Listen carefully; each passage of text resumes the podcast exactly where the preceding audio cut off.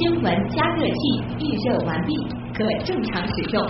潮流分析仪正在筛选可用素材。IC 离心机已将样品分离，结果分析中。支持对撞机过载冷却中，即将进行下一次充能。谢谢就绪，可以开始实验。可以开始实验。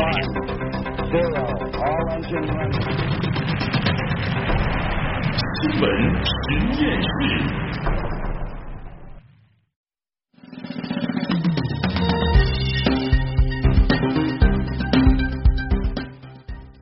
资讯背后有内涵，新闻里面找知识。又是新的一周开启了，欢迎各位来到有可能是最长知识的广播新闻节目《新闻实验室》。那本周在直播室当中陪伴各位的依然是旭东。今天的新闻实验室马上就要开工了，我们首先先来关注天气。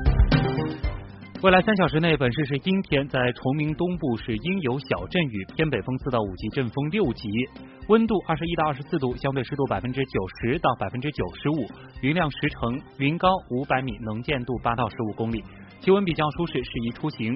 而明天的天气是阴到多云，有短时阵雨，西北风是四到五级，长江口区阵风六级。明天的最高温度二十八度，最低温度二十三度。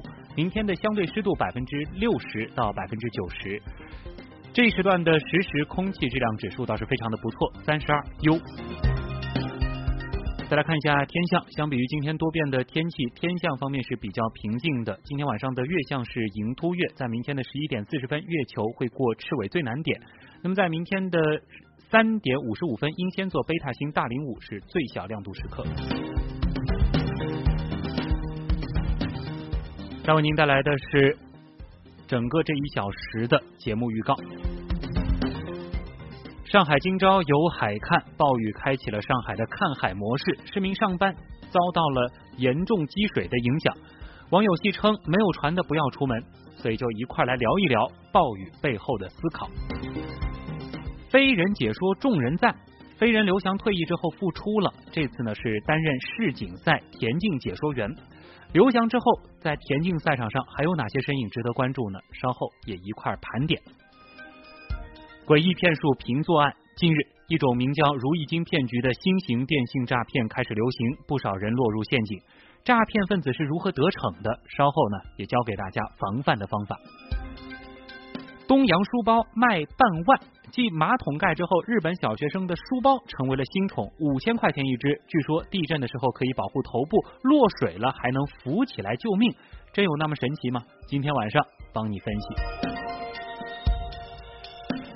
那也继续欢迎大家下载新闻加 APP，在阿基米德找新闻实验室专区。那也可以在蜻蜓 FM 的新闻实验室专区，或者是喜马拉雅东广新闻台专区里找新闻实验室专辑进行点播收听。我们节目的新浪微博、微信 News 实验室同样期待大家的互动讨论。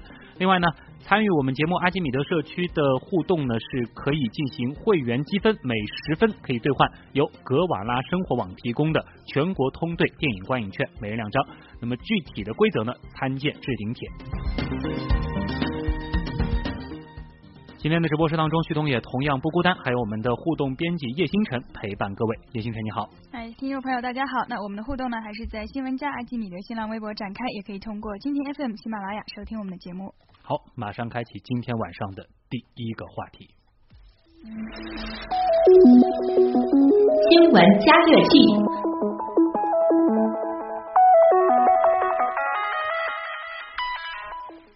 上海今朝有海看。本周的第一个工作日，用黑色星期一来形容呢，一点都不为过。一大早，沪深两市是大幅低开，收盘的时候，沪指更是创下了八年以来的最大跌幅。那与此同时，有一样东西却在上涨，那就是深城道路上因为强降雨而引发的积水。受到台风天鹅外围的影响，今天深城全市降水来袭，市中心气象台是拉响了暴雨橙色预警信号。青浦、嘉定、闵行多区是升级为了暴雨红色预警信号。下午的一点多，暴雨橙色预警信号更新为了暴雨蓝色预警信号。那到了今天下午的四点多，蓝色预警才解除。暴雨呢，也是让上海进入到了看海游泳模式。上班早高峰期间，交通出行更是受到了明显的影响。而最惆怅的，莫过于那些被这场大雨泡在水中的开车族了。我们来听东广记者杨一凡发来的报道。这个周一，对于取到祁连山南路桥往金沙江路方向的司机来说，着实苦不堪言。李先生孩子病了，一早七点多从家门出发，打算从祁连山南路前往附近泸定路上的儿童医院。结果一下了祁连山南路桥，就在等红灯的那几分钟，大雨倾泻而下，很快水没过了轮胎。是从什么时候开始抛锚抛在这里的？我早上七点多出来。堵上，然后就是一条线全都抛锚抛在里头了。是的，很大的水。这个就比这还高一点吧，轮胎没到轮胎吧。没到轮胎，你是想打算自己把它推出去啊？我不推出去怎么办呢？自己能推得出去吗？拖车不来啊，这会儿。车子熄了火，孩子还病着，无奈之下只能先放下车，趟着水和妻子冒着大雨先把孩子送进了医院。又是报警，又是联系拖车，折腾到快十二点了，车子依旧还在水里泡着。就在这个时候，一行警察从远处趟水而来。哎，你们是哪里的？是公安局的。啊，对。你们是过来帮他们推车吗？啊。李先生在警察的帮助下把车推到了水外，而对于刘先生来说就没有那么幸运了，因为水涨上来的时候挂在了停车档，车子熄火之后，即便有人帮忙推，车子无法动起来。挂停车档里面对吧？你这样卡住了，根本推不动啊。对。拖车进不来，这进来全都拖走了都。从祁连山南路到同福路约六七百米，记者一路趟水而过，水最深处接近一米，尤其是在云林西路十字路口，不少眼看着自己上班的公司就在马路对面，水已经没过了腰间，思量再三之后，还是决定打道回府。是这样一路趟过来的？然后你就过不去了是吧？对，我 现在回家。真是不容易啊。暴雨是给全市的道路和城市安全运行带来了比较大的影响，及时有效抢排积水就尤为重要了。市委书记韩正今天早晨就全面了解了全市雨量和积水情况，要求市区两级政府和各有关部门迅速行动，抢排积水，确保市民生活正常和城市运行安全有序。在北京参加会议的市委副书记、市长杨雄打电话给市防汛指挥部和市应急办，要求防汛部门调动一切力量，全力抢排积水。全市防汛系统紧急动员，四百多座泵站转入暴雨模式运行，五十六支排水突击队和三十八辆移动泵车赶赴积水严重的地区进行抢排。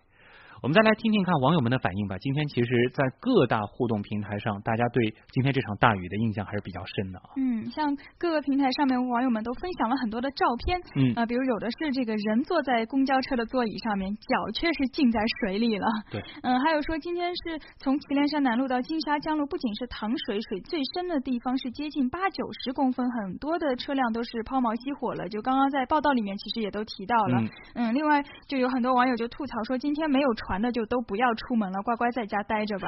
相信今天网上类似的照片大家已经看的够多了啊。对。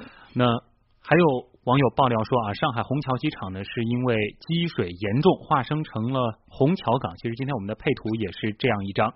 那有网友就拍下了空姐们踏在桌子上涉水上大巴的照片，也是无奈调侃说上海暴雨，空姐都开始走 T 台了。那其实我们还看到。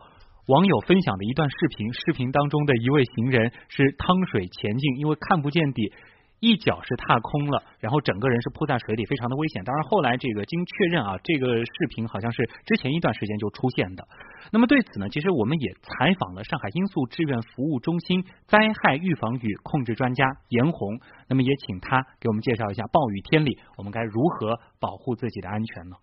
我们很多的行人，他会用雨伞。其实雨伞很多时候会成为一种很大的隐患啊。它因为本来的防风的能力就不是很强，它有些会翻转、会折断，尤其在在路上，对我们的视线也好，对我们的整个一个脸部啊，会造成一定的伤害。有些直接翻转以后就打到脸上，而且呢，就是像台风天啊，高空的一些室外的一些装置、广告牌啊、霓虹灯啊。私人家里的一些花盆啊，可能会瞬间造成它的一个呃损坏，那么就会有跌落的危险风险。像这种花盆，它是可以拿进来的。如果发现空调机呃机箱的这些外架它有一个锈蚀的话，应该请直接来一个加固。因为我们上海有很多的积水路段，积水路段它有个特征啊，水面都是一样平的，对吧？因为地心引力的关系。但是水下是个什么样的状态，你完全不知道。就像我们船容易触礁一样，你看似可能认为它的路面是平的，但是有可能一脚就踩空了。所以说，要在积水当中进行行进的话，最好的就是沿着像我们有这个人行道的栏杆的这种地方行走。如果你能够看得到人行道道的栏杆的话，纵使可能有一个缺口，或者有一个说我们说窨井盖啊，或者等等地方打开，那么你也有一个自救的一个地方一个工具。嗯，那其实另外我们还发现啊，这一场暴雨从昨天晚上就开始下了，一直持续到今天。不过呢，本市气象部门在昨天下午两点多是解除了当天的暴雨黄色预警，直到今天早上的五点多才重新发布。那么这个迟来的预警。是不是影响了市民对天气的判断？而气象部门为何是迟迟才发布预警？东莞记者也就此致电了气象局进行询问。我们来听一下。雨啊，我们预报有雨的呀。五点的预报我们是看到了，但是五点之前大家都没概念说会下。不是啊，昨天下午五点就说今天夜里到明天会有较强降水，不都已经提到了吗？预警是预警呀，预警并不是说我现在不发预警就不下雨了，这是两个概念。我下了雨不发预警，它就是不对的吗？下雨很正常。预警解除的，它只是说这一段的强降水结束了呀，并不是说我预警解除就是说明我降水就没有了，这是两个概念呀。像昨天晚上到今天早上这段时间，这个降水量挺明显的，那为什么昨天晚上不发一个预警挂在那里呢？这边。反正预警是五点多挂的。这个是根据前期的情况判断，还是只是根据后期的预判的？后期看未来的情况怎么样？那么更新成橙色预警，它的这个标准是什么呢？它的雨势还将维持啊，而且并进一步发展。今天夜里是基本上说这次过程要结束了，基本上停止了降水，就看实时的预警呀，预警信息，看它如果挂着的话，说明它可能还降水还是这种比较明显降水还将维持一段时间。另外呢，在今天下午向市领导汇报工作时，市气象局局长陈振林表示，提前预警比较难。台风天鹅距离上海七百公里，雷达回波虽然不太强，但降雨效率非常高。台风系统以高空槽叠加，世界上许多预报模式系统都难以准确预报降水强度。首先，这次是远距离这个天鹅距上海七百公里，它的外围环流与冷空气结合造成的。由于引导气流偏弱，这个移动比较缓慢，但是呢，它提供的水汽非常充分。这次表现的雷达雷达回波虽然不太强，但是降水降雨的效率非常高，在本市上空形成了一个稳定少动的低涡切电线，呃，触发了暴雨的发生。还有一个特点就是这次台风系统与高空槽叠加，嗯，许世界上许多呃这个预报模式系统对这次降雨的强度都没有反映出来，包括美国的和欧洲的模式都是预报我市有二十五到五十毫米的降水。